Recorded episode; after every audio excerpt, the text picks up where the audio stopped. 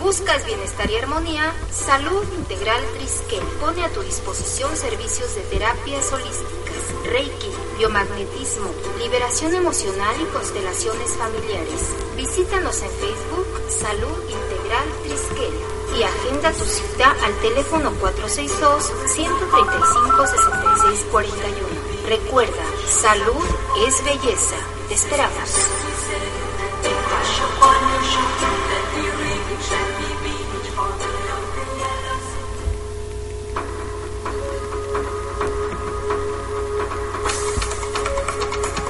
Bienvenidos, Espacio Holístico, tu programa donde se integran los diferentes aspectos del ser humano con el equipo de profesionales de salud Triskel, invitados especiales, temas para tu bienestar emocional, familiar y espiritual.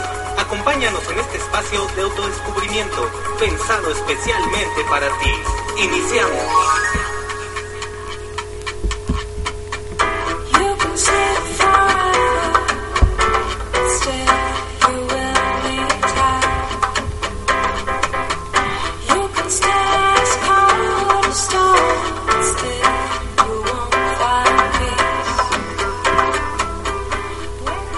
Sí, buenas tardes, buenas tardes a todos. Estamos dando comienzo a otro programa de Espacio Holístico hoy jueves 10 de marzo del 2016. Y bueno, qué frío hace por acá, por aquí en Irapuato, no sé los demás lugares. Este, creo que hay dos frentes fríos, es lo que me han dicho. Y bueno, pues vamos empezando ahora este marzo, como dicen, febrero loco y marzo otro poco con, con un poco de frío. Este, y pues bueno, vamos a dar comienzo. Este, yo soy Jesús, su servidor Jesús Hernández del equipo de terapeutas de Salud Triskel. Y eh, hoy tenemos muchas cosas interesantes en este programa. El programa de hoy se llama El regreso del amor, biodecodificación. Eh, está interesante, muchos se preguntarán cómo que el regreso del amor y qué tiene que ver con biodescodificación, ¿no? Para los que sepan un poco de biodescodificación. Bueno, cuando descodificamos o nos quitamos todos los programas o todas las lealtades o todo lo que nos está dificultando, estorbando, dejamos que el amor, que la verdad, que nuestra esencia fluya y por ende llegue el amor, ¿no? El regreso del amor fluye libremente hacia nosotros. Por eso el tema de hoy este se llama así el regreso del amor vía descodificación. Y bueno, este hoy eh, veremos varios temas, este trataremos de abarcar varios temas, este como lo que son este proyecto sentido, que es de decodificación, lealtades transgeneracionales, programas inconscientes, metaprogramas, que algo que se maneja como forma y fondo en terapia. Y también este hablaremos un poquito de, un video que, que, se me hizo muy interesante, que vimos la otra vez, que se llama El cerebro del bebé. Eh, estamos, este, el video está ahí posteado en nuestra página de Facebook eh, para los que lo quieran ver. Y bueno, vamos a presentar a nuestra compañera Susana Ledesma. Hola Susi. Hola Jesús, buenas tardes. Ya estamos aquí listos para arrancar con este programa de Regreso del Amor. Les invitamos a que se comuniquen con nosotros a través de Facebook en la página Salud Integral Triskel o también al teléfono eh, de WhatsApp 462 127 0181 o a que ingresen al chat de Radio Acuarios México también para cualquier duda o sugerencia Ahí estamos para servirles y pues les invitamos a que se queden con nosotros durante esta hora. Estamos aquí transmitiendo desde Irapuato, Guanajuato y bienvenidos. Ya estamos listos para hablar de, todo este tema tan interesante y pues ir tomando conciencia poco a poco de, de algunas situaciones que todos podemos experimentar, saber a qué, a qué podrían deberse y sobre todo pues para irle dando solución.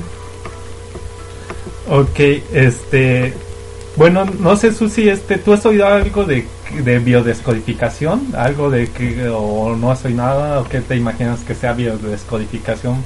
Eso para mencionar ahorita a nuestro auditorio, si has oído algo. Yo he escuchado, sí he escuchado últimamente mucho acerca de eso. Tengo entendido que es como eh, como ir descubriendo poco a poco como las raíces de algunos eh, padecimientos, por llamar así. Y padecimientos me refiero eh, a, por ejemplo, pueden ser conductas repetitivas, puede ser algún eh, alguna forma de pensar o también puede ser algún padecimiento físico, alguna enfermedad o algún patrón de alguna circunstancia que se repita, por ejemplo, el que mm, a lo mejor me sea difícil alcanzar el éxito en las empresas o tener una relación de pareja estable, etcétera, ¿no? A mí, yo he escuchado algo de biodescodificación y creo que tiene que ver con todo esto.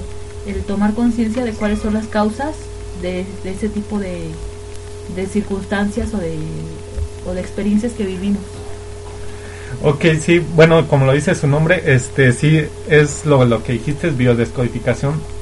La descodificación, como lo manejan muchos autores, este, la, la descodificación, en este caso, de la, de la vida o de la enfermedad, esto lo, eh, lo inició un doctor, el doctor Hammer de Alemania, eh, creo que fue en los años 70 80, y, y de ahí ya hay varios, este, pues varias personas este que han eh, creo que es su nombre este es un francés. Hay dos franceses que, que lo han impulsado.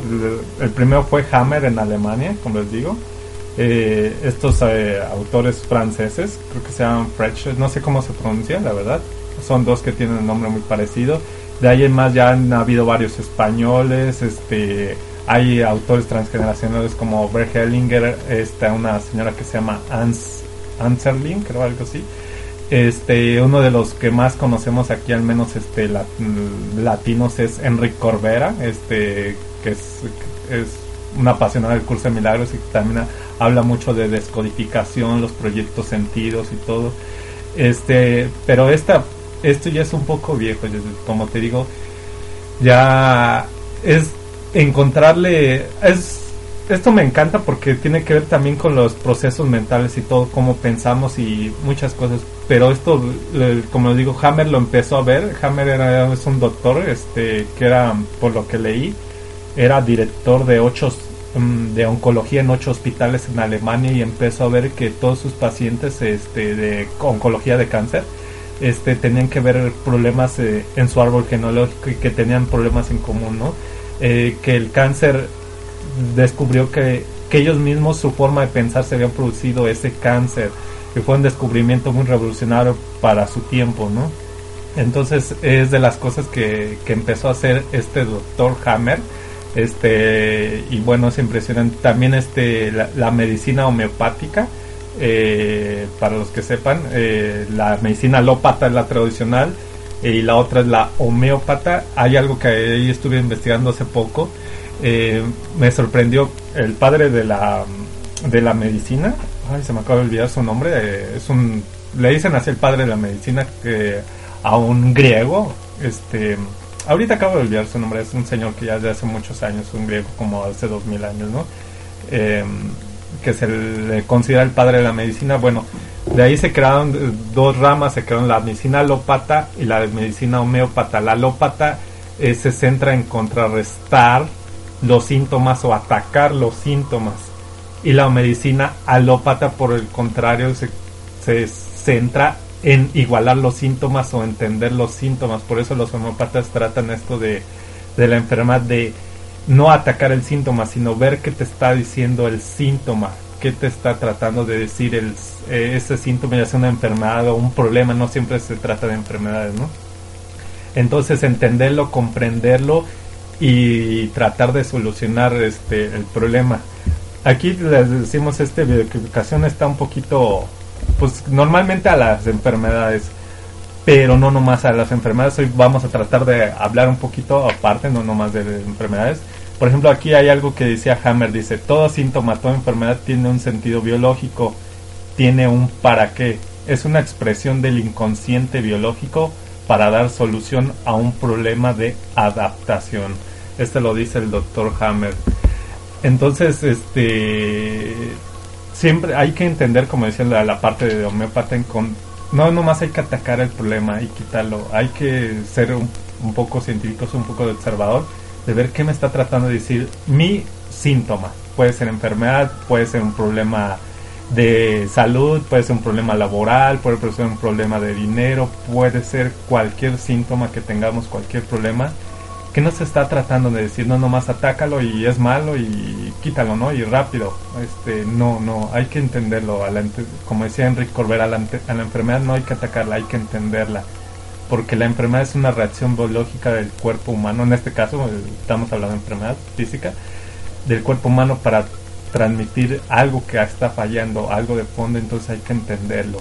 Pero también así hay que ver también este otras cosas. Ahorita que nos vamos a, a centrar. Ahorita estamos hablando un poquito de descodificación, la parte biológica, pero eh, este tema lo quisimos hacer un poquito, no nomás hacia, muchos diríamos, pues este, no, yo no tengo enfermedades, yo no tengo problemas, ah, ok, está bien, este, pero también hay preguntas por como, ¿por qué no puedo tener éxito en mi empresa, en mi negocio, en mi trabajo? ¿Qué hay eso que me está deteniendo? Y muchos de esos, muchos hemos tenido asuntos así, ¿no? Entonces no nomás se centra en enfermedades, la descodificación, la biodescodificación. Eh, hay otra pregunta, ¿por qué siempre estoy enfermo de lo mismo o siempre me enfermo? Eh, ¿A ti qué te suena, Susi, esa pregunta? ¿Por qué no puedo tener éxito en mi empresa? Este, ¿Alguna vez te ha pasado algo así de que quieres hacer un proyecto, tienes un proyecto en mente y no logras conseguirlo? Eh, no sé si alguna vez te ha pasado algo así parecido.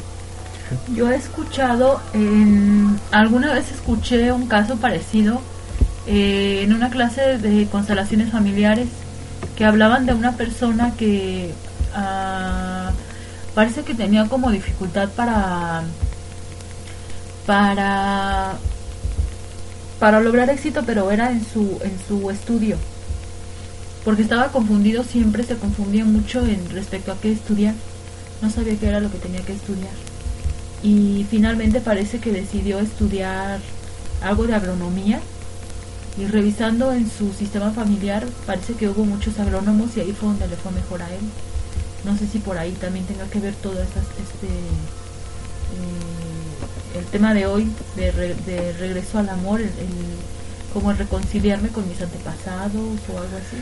De hecho, este tienes toda la razón. Eh, de hecho, hablar de biodescodificación y quitar lo transgeneracional es casi imposible porque todo lo que traemos, este, al menos en esta vida, muchas cosas las traemos de nuestros antepasados, lealtades, programas inconscientes, metaprogramas, todo eso.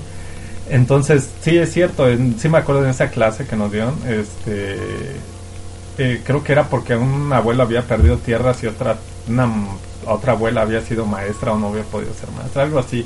Entonces quería ser maestro, quería hacer algo de, de agronomía y no, al final de cuentas no me acuerdo qué pasó. Pero sí, este, por ejemplo, Hellinger, eh, les digo, esta autora Ans, no me recuerdo su nombre, Ans Scherling, es alemana creo también, tiene un nombre raro. Eh, hay varios autores este, que hablan de la transgeneracional Jodorowsky, ¿no? O sea, hablar de esa parte, a fuerzas casi nos vamos a tener que meter este en la parte transgeneracional. Eh, pues voy a hablar algo que de, de un encontré el otro día una página de un de un bueno de un terapeuta creo que es terapeuta que se llama Saúl Pérez su página es saulpérez.com este decía que él eh, hablaba de la forma y fondo dice que su forma de sus formas preferidas para liberar problemas es este la parte transgeneracional este me voy a adelantar poquito, esta parte era más adelante, al final lo quería tocar, pero lo voy a tocar de una vez. Forma y fondo. Este. Él, lo maneja y de hecho yo también lo manejo, pero de otra forma. Este, con otras palabras. Forma se refiere a cómo vamos a liberar el problema. Con qué herramienta. Él dice, puedes escribir, un, puedes escribir una carta a tus padres, eh, puedes hacer un movimiento de constelaciones, puedes hacer una terapia de kinesiología de liberación emocional, puedes hacer un ritual chamánico, puedes hacer lo que quieras. Esa es la forma. Y el fondo es por qué lo vas a liberar. ¿Cuál es la causa, el por qué o el para qué que lo vamos a hacer? Desde el miedo, desde el amor. El otro día me estaba una, una persona me preguntó, oye, es que en mi familia ha habido este suicidios y ha habido esto entonces quiero trabajarlo. Digo, ok, pero ¿qué quieres trabajar? Me digo, no, dice, para que no se repitan. Bueno, ¿cuál es el motivo? Ahí siempre le pregunto, o sea, ¿lo estás haciendo desde el miedo para que me da miedo que se vaya a suicidar alguien más cercano a mí, un descendiente? ¿O desde el amor o comprender el porqué, la comprensión? Entonces, aquí hay que ver desde el fondo, desde qué nos está motivando, el miedo o el amor. Este, entonces ahí hay que ver esa parte de cuál es nuestro motor, el motivo. Al principio puede haber enojo, puede haber miedo, pero después, ¿qué va a haber? O sea, ¿para qué? Este autor me, me gustó como decía, este, eh, que decía, bueno, al principio puedes estar enojado con tu sistema familiar y decirle, ¿saben qué? Estoy enojado, muy enojado con ustedes porque me heredaron muchas cargas que no me gustan, pero quiero comprenderlos, quiero, quiero darles un lugar en mi corazón muy especial porque gracias a ustedes estoy aquí. Entonces es válido que en el momento estemos enojados, que tengamos miedo, etcétera, etcétera. Pero después este el fondo hay que cambiarlo al amor. Constelaciones como dices está creo que la premisa que dice Hellinger es constelaciones está al servicio del amor de la reconciliación entonces siempre que vamos a hacer un trabajo no es por gusto no es porque por gusto de ay ya quiero cambiar esto y quiero que esté bien no es para reconciliar algo en nuestro sistema no nomás por nosotros por todo el sistema familiar. Y bueno este a veces Jesús no nos damos cuenta de por qué, es en realidad lo que nos está moviendo y es cierto, fíjate, hasta cuando, por ejemplo, mm, si nos preguntamos para qué ganamos dinero, por qué, qué es lo que nos mueve a conseguir más dinero, vamos a reflexionar y muchas veces descubrimos que es porque tenemos miedo a carecer de algo. Porque a veces si hemos tenido eh, experiencias de carencia en la infancia o algo así, a veces sin darnos cuenta no es que estemos confirmando el estado abundante que ya somos, sino que estamos huyendo de la carencia que creímos que vivimos en el pasado. Entonces, es importante que revisemos esa parte, que revisemos qué nos está moviendo para acudir a alguna terapia, para acudir a, algún servicio de sanación si me está moviendo el, temor como lo que mencionabas hace ratito de esta persona, de correr rápido para que me quiten esto porque no vaya a ser que me caiga la maldición, por llamarlo así, o decir, ¿sabes qué? Es que quiero reconciliarme con mis antepasados y con amor quiero quiero seguir avanzando y, y yo creo que esto lo podemos descubrir observándonos, ¿no Jesús? Observándonos a nosotros mismos y, ser honestos con nosotros mismos de ver qué es lo que realmente me mueve para para para para tocar ese tema, para tocar esos asuntos. Sí, siempre les digo, o sea, en terapia siempre charlo con las personas que, que, cuál es el motivo, a qué vienen, ¿no? A qué van a terapia, qué es lo que quieren lograr y por qué están ahí, ¿no? Ese por qué que a veces ni ellos mismos o uno mismo cuando va a terapia no, no lo encuentra porque está, tiene tantas cosas en la cabeza. Entonces, como desenmarañar todo este asunto del por qué, para qué estoy haciendo esto, como dijiste, para qué trabajo, por qué trabajo, cuál es mi motor, son mis hijos, porque les quiero dar lo que no tuve yo, les tengo miedo que sufran como yo. Exactamente, y el motor es el miedo ahí otra vez. O sí, o porque les quiero dar este un poquito más de amor, de tiempo, de algún bienestar, no sé. Hay que analizar a veces el por qué, el metaobjetivo, como decían en PNL, del por qué hacemos las cosas. ¿Para qué hacemos esto? ¿Cuál es el fin último, por así decirlo? ¿Para qué trabajamos? ¿Para sobrevivir? ¿Para tener un auto? para no sufrir carencias, para dar un servicio, para dar un servicio porque exacto, eso debería de ser este el, fin para compartir mis talentos. Los talentos, exacto, o sea, para ayudar a la gente, para ayudarme a mí mismo a través de la gente. Entonces, para qué, ese es un ejemplo de cómo trabajamos o para qué trabajamos, pero siempre hay que preguntarnos por qué hacemos esto, por qué lo hacemos. Entonces, esa es una parte, ya desde ahí empezamos a descodificar eso, a encontrarle el sentido, que es de lo que hablamos, que ahí vamos a hablar ahorita.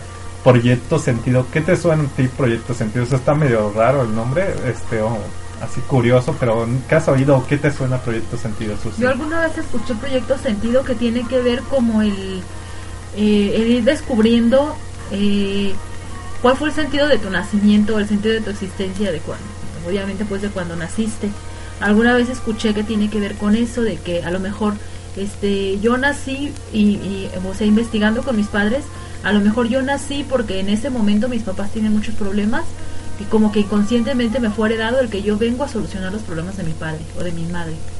No sé si tenga que ver por ahí. Yo escuché algo de eso, no sé si sea eso. Sí, de hecho sí, este, pero yo también tenía bueno, por lo que yo sé, ahorita no sé si, no soy experto en el tema, pero puede haber varios proyectos sentidos, no nomás uno. Yo pensaba así que nomás era uno el proyecto principal, pero puede haber varios. Eh, sí, ese es por qué nací, cuál era el deseo de mis padres cuando me engendraron, cuando fue este la concepción, eh, o qué esperaban de mí. De hecho, el proyecto sentido, lo que estaba viendo es el proyecto sentido, este o el principal, por decir, es la intención o el deseo de los padres, pero no nomás en el momento de la concepción. Es, pues, se puede hacer lo estricto desde la concepción hasta los tres años de vida, pero eh, hay autores que lo consideran desde nueve meses antes de la concepción hasta los seis o siete años. Todos los deseos de los padres, las intenciones, las impresiones en emociones, en sentimientos, todo eso, aparte de los pensamientos, eh, la intención, el propósito, la emoción. Estaba leyendo que, que, básicamente el bebé recibe todo eso, los sentimientos de la madre, este, básicamente sin ningún filtro, es como que llegan directo. Así como la comida le llega, pero esto le llega más directo aún las emociones, los sentimientos, las impresiones, todo lo que percibe la mamá, el bebé lo registra como una grabadora. Entonces, eh, eso es algo que, que dicen, pues es que mi hijo va a ser este va a ser gran deportista que yo no fui, ¿no? O gracias a mi hijo ahora sí nos vamos a unir más mi pareja y yo. O cosas así que les damos o o ahora que nazca va a traer la torta bajo el brazo y va a salir de la carencia. Entonces de ahí es de donde viene la parte que publicamos en internet de por qué las lealtades o por qué cargamos con ciertas circunstancias o cosas cuando nacemos Jesús. Sí, exacto. ¿Es a este eso lo que te refieres? Sí, este... Es decir, por ejemplo, no sé, se me ocurre ahorita, que cuando nacemos, por ejemplo, decir, cuando nació mi hijo, eh, mi esposo estaba en un torneo o, que, o siempre quiso ser un gran deportista, y entonces dijo, mi hijo lo voy a entrenar para que sea un gran deportista. Este niño que viene va a ser un gran deportista. Entonces en su inconsciente se podría grabar ahora tengo que ser un gran deportista. Exacto, estaba leyendo así, acabas de decir algo de deportista, leí un caso de una persona que los dos papás fueron tenistas, eh, pero eran muy buenos, pero nunca llegaron a calificar al, equipo olímpico para pues, competir en las Olimpiadas. Y el hijo eh, de, ambos dos, este, pues siempre lo metieron al tenis, ¿no? Este, para ser el mejor y fue campeón este nacional de tenis, no sé, creo que era tenis o gimnasia, no me acuerdo, creo, creo que era gimnasia este, el punto fue que a los 13 años él empezó a decir es que esto no es lo que yo quiero y le empezó a dar una osteoartritis y tendinitis. A los 13 años, imagínense un niño de 13 años y ya con esos problemas, pero porque porque estaba rompiendo esa lealtad que le habían dado este eh, que tenían sus, sus papás dijeron es que él él se iba a calificar a, los Juegos Olímpicos al equipo olímpico como nosotros no pudimos eh, siempre quedan cuarto quinto y nomás califican los tres primeros entonces esa era la programación que él traía. Tengo que hacerlo y si no me voy a enfermar había dos razones para su enfermedad. Me enfermo para ya no jugar tenis o como culpa como castigo porque la culpa lleva castigo este me enfermo porque ya no quiero jugar tenis. Entonces era doble. O sea era un otro. Aquí lo que dice es o lo haces consciente es decir ya no quiero jugar tenis y tengo esta lealtad tenis o gimnasia nos queda este y me voy por mi camino que ahora yo deseo y me libero de las expectativas y programas de mis padres o conscientemente sigo sus deseos de que, de que ellos quieran que yo ah, sea. Pero ya ahí sería una elección propia. Exactamente, porque lo hace consciente. Yo lo que les decía el otro día en otro programa en constelaciones que estábamos hablando, el problema que se repiten es porque no lo tenemos consciente. Lo que decía Carl Jung, que decía Carl Jung, hasta que no vuelvas el inconsciente consciente, dejarás de llamarle destino. Entonces hay esos destinos que dicen, pero ¿por qué? Porque no lo sabemos, porque está inconsciente, como decía Carl Jung. Precisamente ahorita, bueno, estábamos hablando del proyecto Sentido, me voy a desviar poquito hacia lo que dijimos del video de El cerebro del, bebé. Es un video muy bonito, dura como de 40 y tantos minutos de una... Está en la página. En la página de Facebook de Salud Triskel, nos lo pueden... Salud Integral Sí, ahí lo pueden ver, este ese video. Eh, así se llama el cerebro del bebé, igual que lo encuentran así en, Google. El punto es que eh, el, Eh, bueno, entre tantas cosas, al principio esta es una entrevista de una española, una terapeuta, creo que es alemana.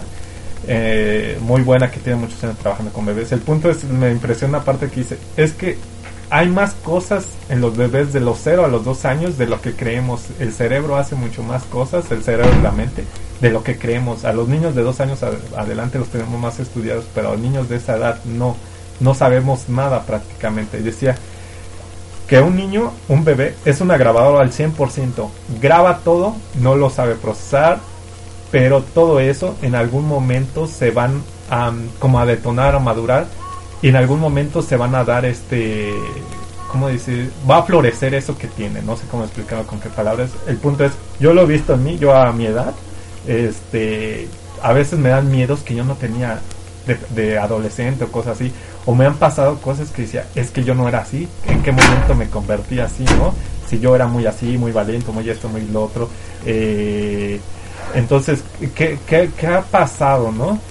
Eh, pues esos programas se han estado activando sobre todo desde cuando ya este me casé que papá y todo entonces eh, me he dado cuenta que muchos de esos programas se han estado activando que yo decía pero yo en qué momento tenía esto si yo no era así yo no lo sabía que era así Jesús sí en este caso por ejemplo puede entrar el a lo mejor no en la experiencia de haber sido un bebé sino por ejemplo cuando eres mamá de decir me estoy comportando como nunca he sido mamá y ahora que soy mamá me estoy comportando como nunca creí que fuera a ser. Y puede ser que yo esté repitiendo patrones de mi mamá cuando ella me crió a mí de bebé. Claro, pero por supuesto, y lo más seguro es que sí, ¿eh? O sea, yo lo he visto también, este... Mm, pues tendríamos que verlo y comprobarlo, pero casi te lo puedo asegurar, o sea, por lo que yo he visto y lo que he vivido yo también. ¿Y cómo podría ser que podría trabajar con ello? O sea, el descubrirme que ahora que soy mamá, eh, no sé, a lo mejor me encuentro que he sido aprensiva con el bebé, me encuentro que he sido impulsiva, a lo mejor que he tenido mucho miedo de que se enferme de X enfermedad, así particular.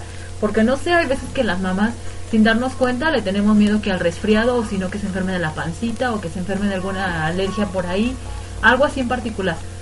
Este, ¿cómo puedo trabajar esa parte para no seguir con ese pensamiento ahí eh, obsesivo de que se va a enfermar de esto, hay que cuidarlo del clima, hay que taparlo bien, hay que hacer todo el ritual que quién sabe dónde salió, pero lo tengo que hacer. ¿Cómo puedo liberarme de todo eso para simplemente vivir una maternidad más libre? Pues como, bueno, no sé si lo dijimos en el anon, pero como cualquier primera, primera es toma de conciencia. Ya lo estás tomando la conciencia eh, aceptación que lo tienes porque si no ahí entraría la negación no este yo no soy igual que mi mamá y no va a ser lo mismo o yo no voy a ser igual que fulano que fulano. Ese es toma de conciencia aceptación y ahí va la tercera parte acción. Entonces el cómo acuérdate que Dios nos presenta los cómo el universo. Podemos ir desde una terapia a veces desde tomar la conciencia ya lo estamos este ya lo estamos liberando pero en terapias eh, hay muchísimas terapias este, ahorita les voy a platicar una terapia del otro día con una señora precisamente un proyecto sentido que viene ella con kinesiología con EFT las técnicas de la emoción, liberación emocional o el tapping eh, con una constelación puedo hacer una visualización una, visualización. como decía este autor Saúl Pérez me encantó que dice es la una es la forma y otra es el fondo el fondo por qué quieres cambiarlo y la forma cómo lo vas a cambiar desde una carta a tu madre a tus padres o un movimiento de PNL, lo que quieras. Fíjate que ahorita que me pregunto rápidamente por qué quisiera cambiar en lo personal algo, algo acerca de eso de la maternidad, yo creo que es por amor a mí misma, por amor al bebé y por amor a todos los que me rodean, porque a mí me gustaría tener una maternidad, una etapa más amorosa, una etapa más libre, más natural, siguiendo simplemente los instintos que hay en mí. Y yo sé que todas las mujeres tenemos ese instinto de maternidad, así nacemos y quisiera seguirlo, porque a lo mejor otras veces he seguido, pero el impulso del miedo que fue sembrado en mí, que yo lo acepté inconscientemente y quisiera que fuera diferente. Pero la verdad es que sí quisiera hacer algo al respecto, igual que en otras circunstancias, a lo mejor hay, no sé, hablábamos por ahí en el en Facebook, dice, ¿por qué no logro tener éxito en mi empresa? Algo así decía la publicación Igual decir a lo mejor, ¿sabes que Estoy descubriendo que no tengo éxito, pero me doy cuenta que mi padre tampoco lo tuvo. o que mi abuelo tampoco lo tuvo. Entonces, en este caso también puedo hacer la visualización o cualquier tipo de, de- de forma, como decíamos hace ratito, para entregar esa parte, todo eso que ocurrió y decir, papá o mamá, te pido permiso y bendíceme para actuar diferente de como tú actuaste en aquel momento. Y bendíceme si ahora yo soy diferente de ti. ¿No? ¿Podría ser? Sí, acuérdense que la, como les dije ahorita, Por amor, obviamente. por amor, eh, sí, por ejemplo, me gustó lo que dijiste, es este, por amor a mí y por amor a mi hijo, porque mamá lo hizo por amor, pero mamá no sabía, o, o la abuela no sabía que era lo mejor para uno mismo.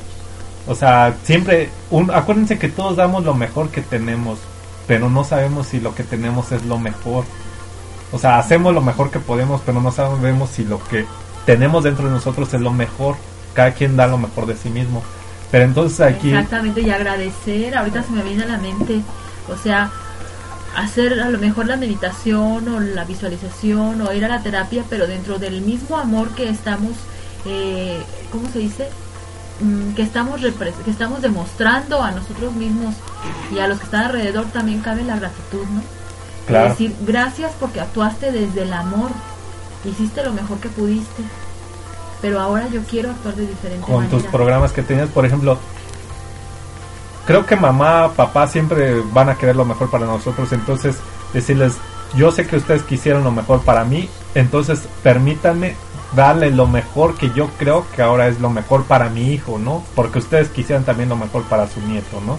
Entonces ahí está el amor y ya la forma va cambiando. Tal vez antes la forma de los abuelos eran de educar una forma muy estricta. Los papás, los papás fueron pues diferentes, ¿no?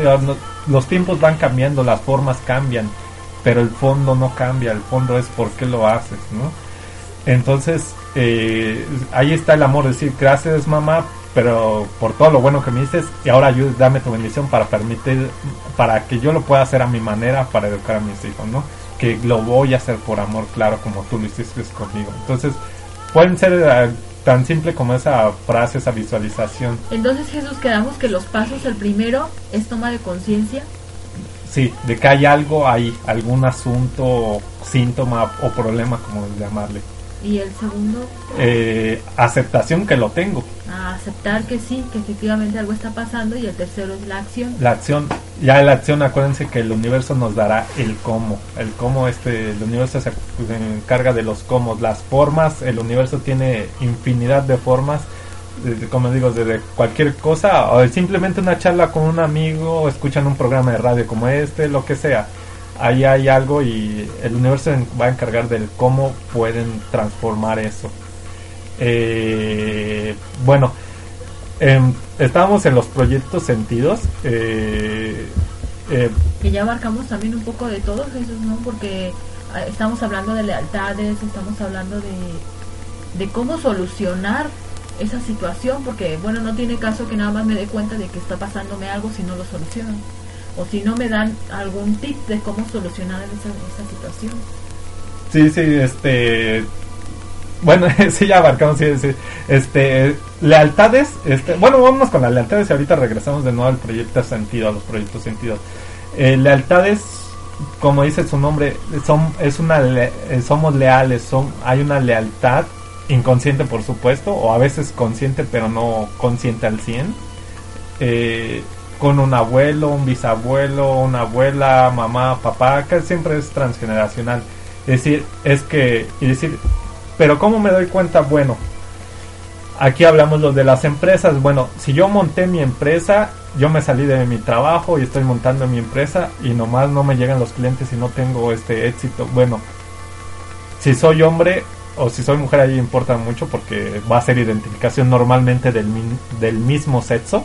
Si es hombre tiene que ser con un abuelo paterno, materno, como sea, normalmente, ¿eh? Y si es mujer, pues una mujer, a un ancestro en su sistema. Bueno, con un abuelo, a ver qué pasó con el abuelo. Bueno, tal vez perdió su trabajo, perdió dinero, ¿no? O perdió una empresa que tenía. Entonces de ahí hay un sentimiento, un fracaso, una pérdida. Y yo, para hacerle leal a ese abuelo, para honrarlo, yo también no me voy a permitir tener éxito en los negocios como autoempresario. Tal vez puedo ser el mejor empleado de la mejor empresa, pero de empleado no voy a pasar. O sea, no va a ser la empresa mía. Pero yo cuando monto mi empresa, eh, no puedo tener el éxito que tenía ni el dinero que ganaba como empleado, ¿no? O puede ser al revés, este, hay quienes pueden ser muy buenos autoempresarios, pero como empleados no. Entonces, hay muchas este, ahí cosas. Entonces, ahí puede haber una lealtad al abuelo, ¿no? Eh, y que también papá por ende trae una, etcétera. Entonces, nosotros también, eso puede ser una lealtad. podría ser Jesús también, que a lo mejor. Eh, que a lo mejor como empleado nada más he observado que tengo trabajos en los que gano hasta 10 mil, 20 mil pesos y de ahí por más que quiera ganar más no puedo. No sé, podría ser también algún tipo de patrón que se repite. Sí, ahí la pregunta sería, ¿cómo sé que tengo una lealtad? Eh, a veces no es tan sencillo, pero chequen, a veces la forma de saber es porque ya le intentamos de una manera, le intentamos de otra manera, le intentamos de mil maneras y nomás no funciona. Entonces casi casi ya vamos con el grupo a que nos lea la carta, que nos haga una limpia. y ya, los que fueron también ya fueron y dijeron, pues ya fui y de todo no funcionó. Sigue igual. Y, todo sigue igual. Entonces dices, ¿qué hay ahí? Entonces ahí probablemente hay una lealtad, un programa. Eh, Podríamos investigar con nuestra familia, o sea, comenzar a preguntar. Exacto, tú hablaste de, al principio del árbol genealógico y hablar, como les dije, hablar de biodescodificación sin hablar del árbol genealógico es prácticamente imposible porque de ahí viene casi todo.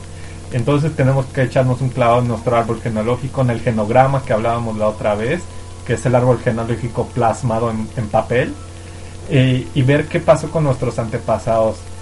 Pero también así no nomás es para encontrar el problema, ¿no? El síntoma por ponerle negativo un juicio también podemos ver que nuestros antepasados tuvieron la fuerza, el coraje, el valor, la determinación, que de alguna manera tuvieron eso para salir del problema. Entonces también el genograma se puede usar para encontrar esa fuerza que ya está en nosotros, que está en nuestro ADN, en nuestra sangre, de nuestros ancestros. Porque si ellos pudieron salir de ese problema, yo también puedo, de alguna manera. Entonces, honrarlos, pedirles su ayuda, su fortaleza, su fuerza, porque si ellos pudieron, yo también voy a poder salir y poder pedirles la ayuda a ellos. También nuestros ancestros están para eso, no nomás nos heredaron por ponerle lo negativo, las cargas, también nos heredaron cosas buenas, entonces hay que ver lo bueno y hay que tomarlo también, esa parte, para poder este poder salir del atolladero del problema del síntoma que tenemos.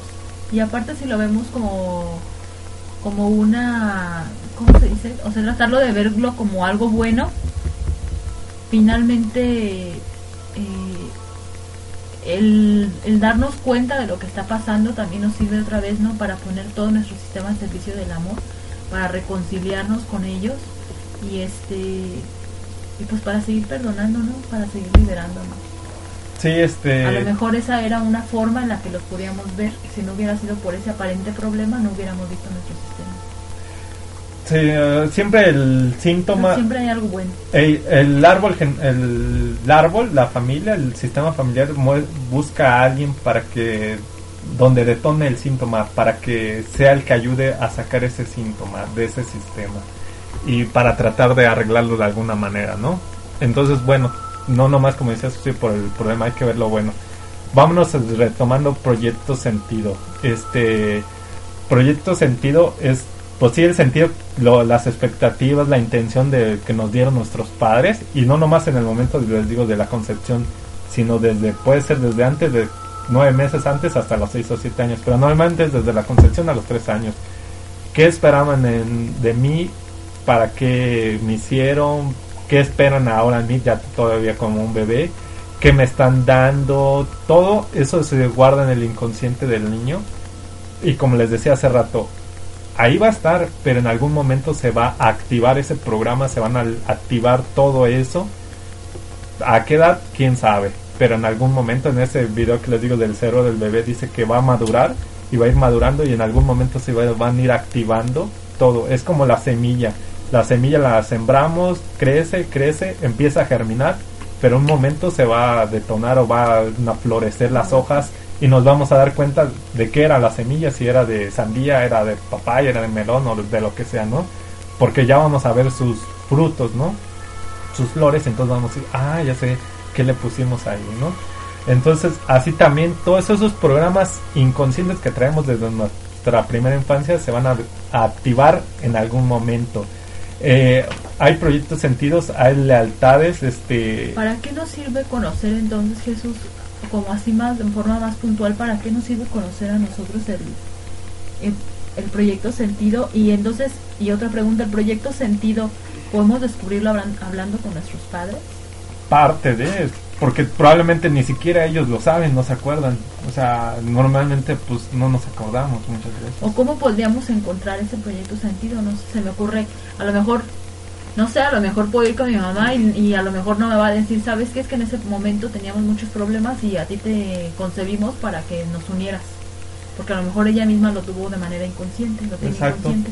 Pero a lo mejor preguntándole, oye mamá, cuando a mí me concibieron, ¿qué estaba pasando en su vida, en su relación? Económicamente, emocionalmente, como pareja, o en ti qué estaba ocurriendo, cómo te sentías. Podría ser que eso me ayudara a mí a descubrir. Sí, sí, eso te, siempre platicar con los papás, echarse un clavado en el árbol genealógico es algo que nos va a ayudar, ¿no? Empezar a indagar. Aquí, como diría el, el fondo, ¿por qué? El para qué investigamos. ¿Por curiosidad? ¿O porque haya, ya hay un síntoma que, que no me gusta? Que algo ne- necesito mejorar, necesito cambiar. A veces en el proyecto sentido, a veces este, a los que fueron concebidos eh, pensando en otra persona o para otras cosas, este, sienten que no son ellos. Muchas veces dicen, es que este no soy yo, no sé ni para qué vine a la vida, no sé qué hago aquí, no sé quién soy, no sé qué hago, o sea, se, se sienten que no son ellos porque traen un proyecto sentido a- como de que de, otra persona o están vinculándose con un ancestro, ¿no? Ahí hay- tiene que haber una desvinculación. Puede haber muchísimas cosas, pero acuérdense, hay que ver los, porque también en un proyecto sentido, a veces son esas promesas, contratos, lealtades. Eh, nuestro maestro de kinesiología nos decía mucho eso, pero de vidas pasadas, pero a veces también simplemente aquí hay aquí están esas lealtades y como proyecto sentido voy a hablar de una que vi en terapia. Me platicaba una paciente eh, la vi el lunes y decía es que mamá este bueno aquí va a decir un poquito tuvo su su último hijo como para que fuera el bastón de ella para no quedarse solo Eh, le decía a su niño chiquito verdad que siempre me vas a cuidar verdad que vas a hacer esto verdad que vas a hacer entonces imagínense este iba a ser el cuidador de la mamá por eso a veces piense eh, ya cuando estamos grandes los papás sobre todo ¿qué les decimos a nuestros niños sobre todo cuando están chiquitos? ¿verdad que me vas a cuidar? ¿verdad que tú me vas a ayudar si no puedo? ¿Verdad que me vas a hacer esto? ¿verdad que esto tú? ah tú vas a ser el que vas a sacar a la familia adelante el tú esto y tú lo otro ¿y verdad que sí lo vas a hacer?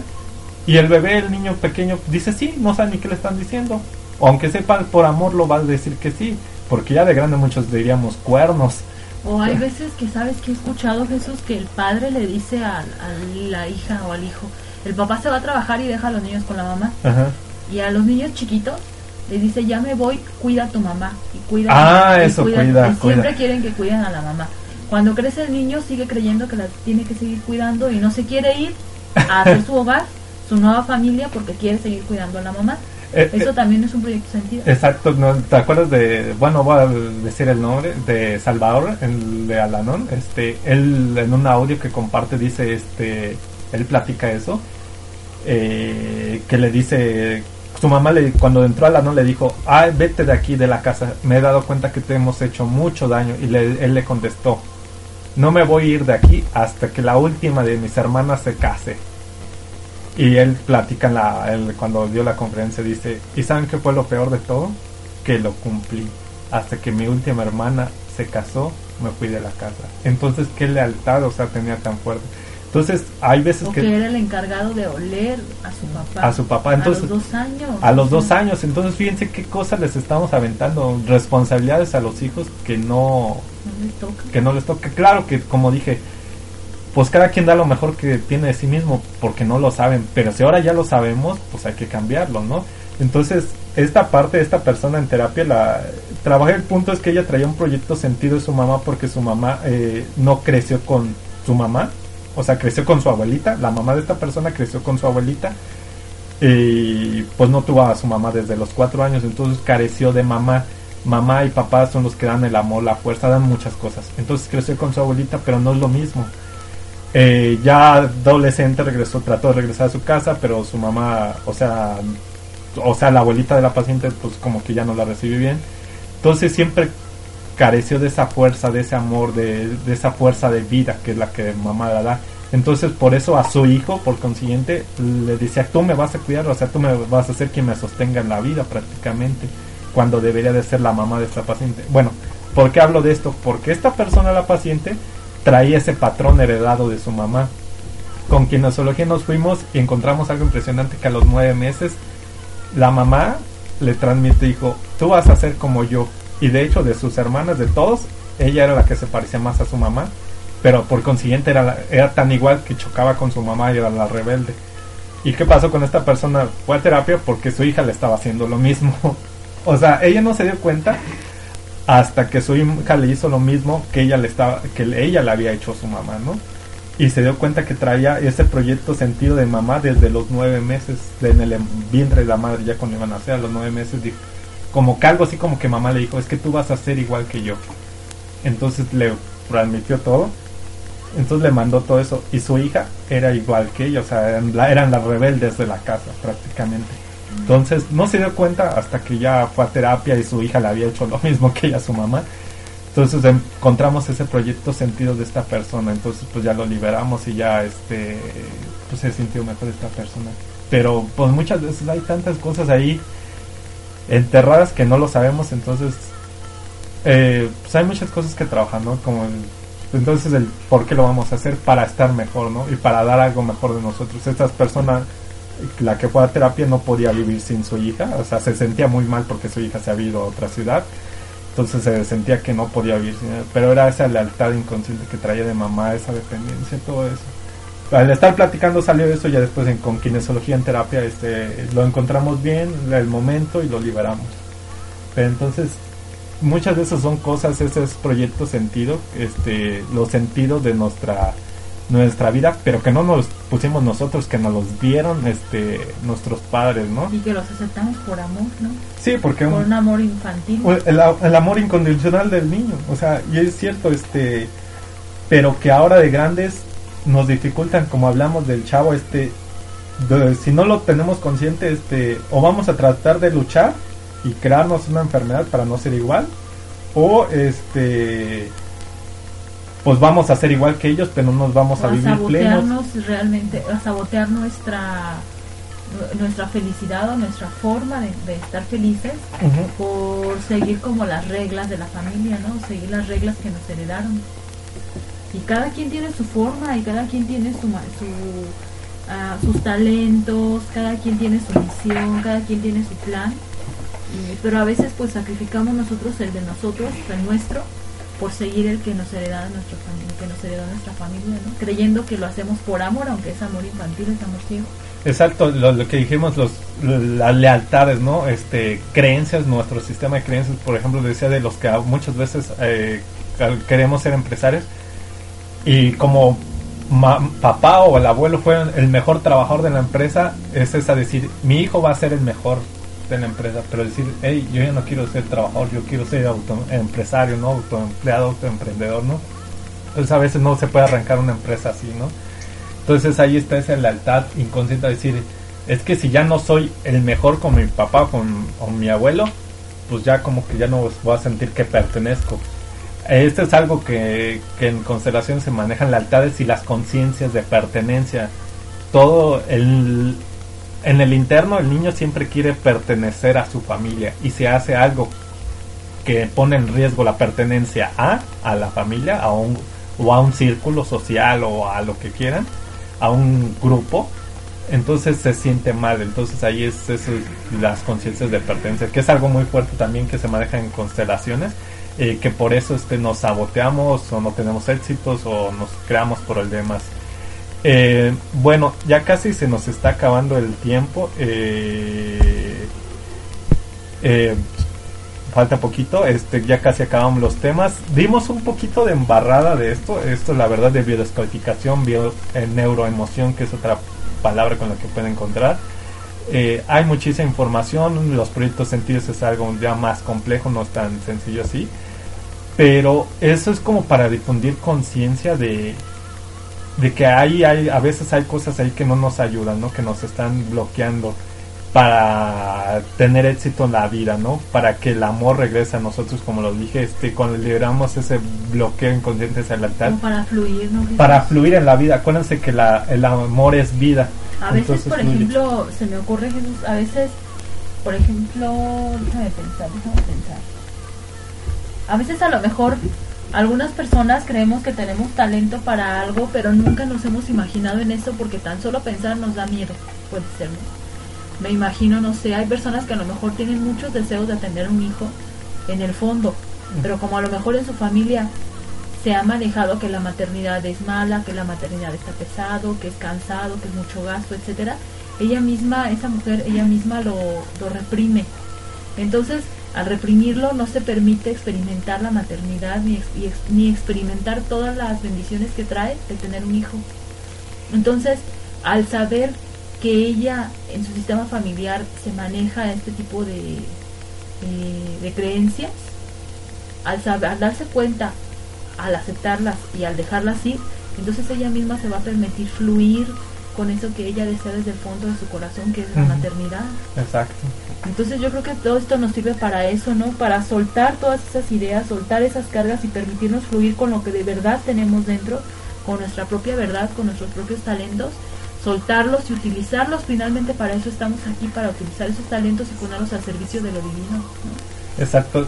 Va- Voy a desviar un poquito, falta un poquito de tiempo. eh, lo que es pro- metaprogramas los y la pareja, pero también quería poner este ejemplo. Bueno, yo como tengo la formación ingeniero en sistemas, cuando alguien, por ejemplo, llevamos la computadora a un técnico, nos la instala, nos la regresa, le instala el sistema operativo que es el programa base.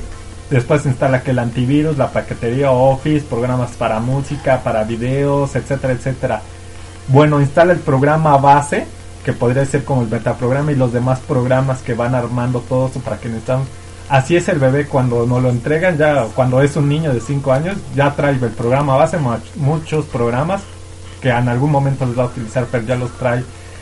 Entonces, eh, esa es la, analogía con la computadora y tenemos, todos son programas a final de cuentas, desde muchas veces cómo pensamos, eh, va- va el pensar de, es que no puedo esto, no puedo hacer esto, no puedo hacer lo otro, o es muy caro. Ese es un programa, un pequeño programa que es parte tal vez de un metaprograma, un programa más grande que tiene una finalidad. Eh, por ejemplo, el programa de la, la novia es para casarte o vivir en pareja o cosas así, ¿no? O cuando estés casado, cosas así, ¿no? Hay que meten este, muchos programas en las relaciones de pareja.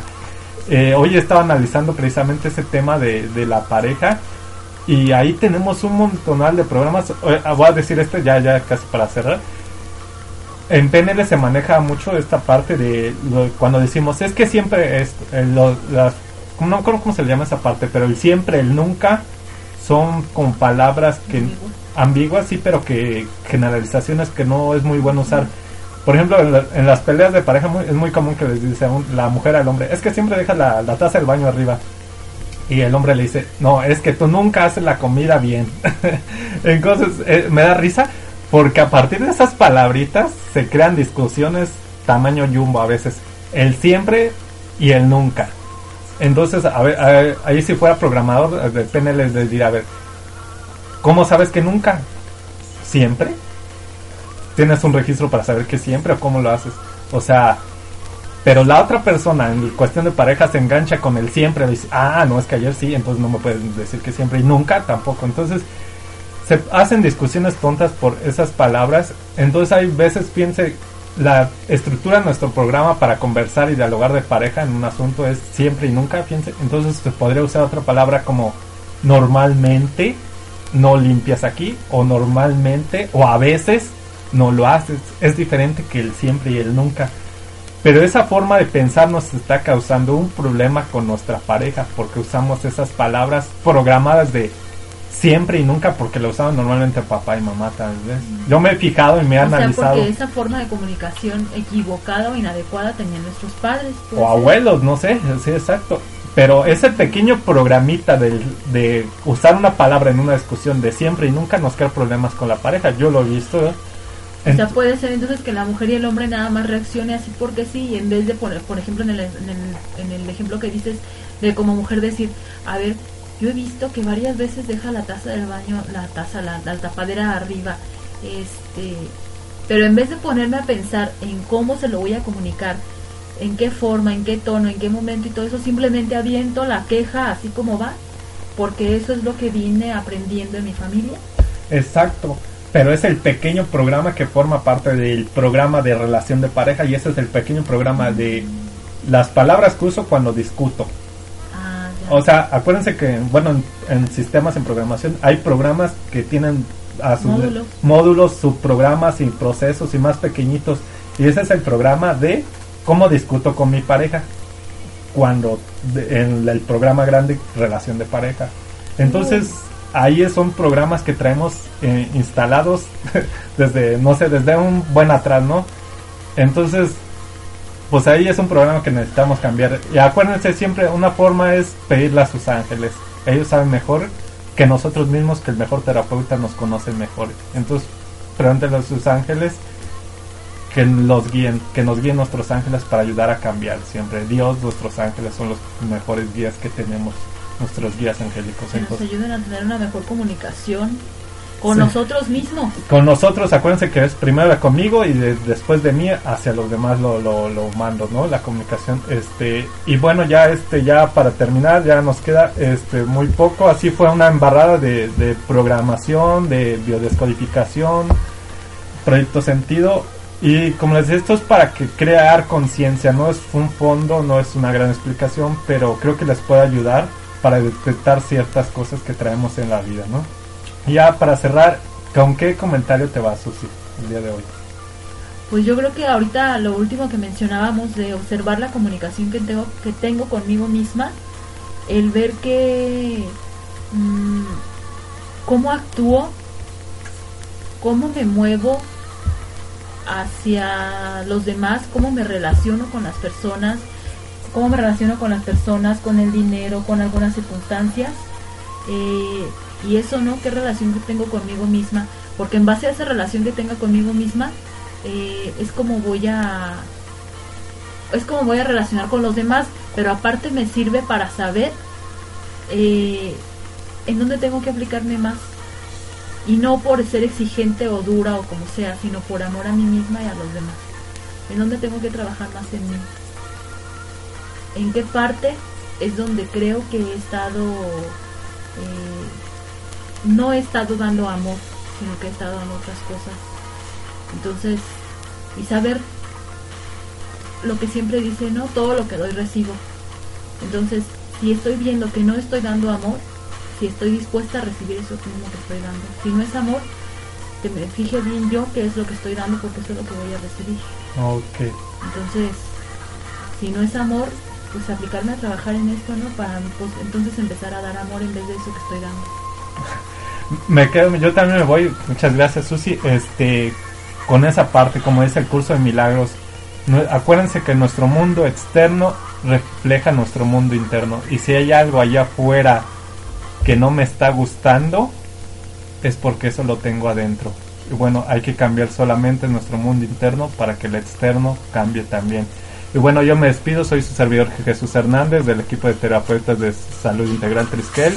Recuerden que este audio lo subimos a iBots y nos pueden encontrar en cualquier buscador de internet como Salud Integral Triskel. Y bueno, nos estamos viendo hasta el siguiente programa aquí por Aquarius México, el próximo jueves en punto de las 5 de la tarde. Los esperamos. Hasta pronto.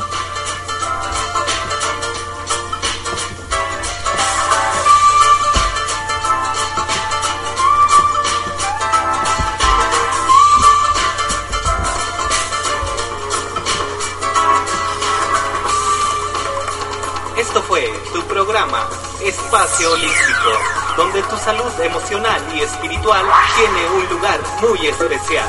Te esperamos hasta el siguiente.